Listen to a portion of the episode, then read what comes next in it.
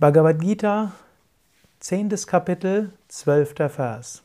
Arjuna, der Schüler, spricht zu Krishna, dem Lehrer und Inkarnation, Manifestation Gottes. Du bist das höchste Brahman, die höchste Wohnstatt, das höchste Licht, die höchste Läuterung, die ewige, göttliche Person, der Urgott, ungeboren und allgegenwärtig. Dieser Vers ist so großartig, eigentlich will ich gar keinen Kommentar dazu nennen.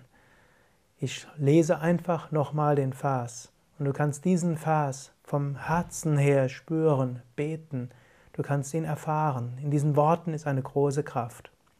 Arjuna sprach, Du, o oh Gott, bist das höchste Brahman, das höchste Bewusstsein.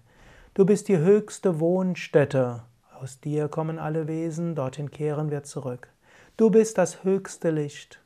Du bist die höchste Läuterung. Du bist die ewige, göttliche Person, der Urgott, ungeboren und allgegenwärtig.